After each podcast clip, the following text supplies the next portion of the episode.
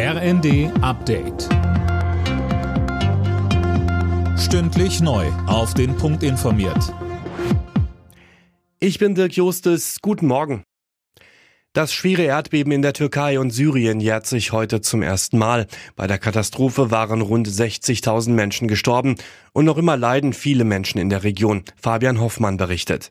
Viele verloren ihr Zuhause und leben weiter in Notunterkünften. Es fehlt an Wasser und Nahrung. Deswegen sind auch Hilfsorganisationen unter anderem aus Deutschland weiter vor Ort. Dazu kommt die Wut der Menschen über Bauunternehmer und Behörden wegen Pfusch am Bau. Nach dem Beben wurden über 200 Unternehmer festgenommen. Opferanwälte befürchten aber, dass viele davonkommen werden.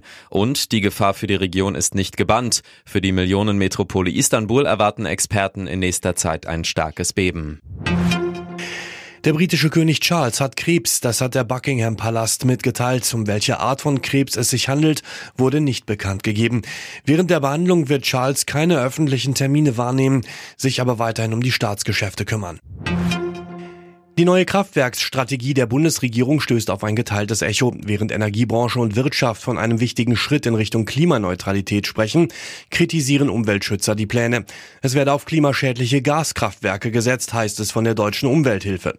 Auch die Opposition sieht die Pläne der Bundesregierung kritisch. CDU-Vizechef Andreas Jung sagt im ZDF. Alle Fragen sind offen. Wir wissen nicht, wann ausgeschrieben wird, wie ausgeschrieben wird, wie das bezahlt wird. Und äh, damit gibt es keine Verlässlichkeit. Auf deutschen Autobahnen hat es letztes Jahr wieder deutlich mehr Staus gegeben. Laut ADAC wurden fast 700 Staus mit über 20 Kilometern Länge registriert.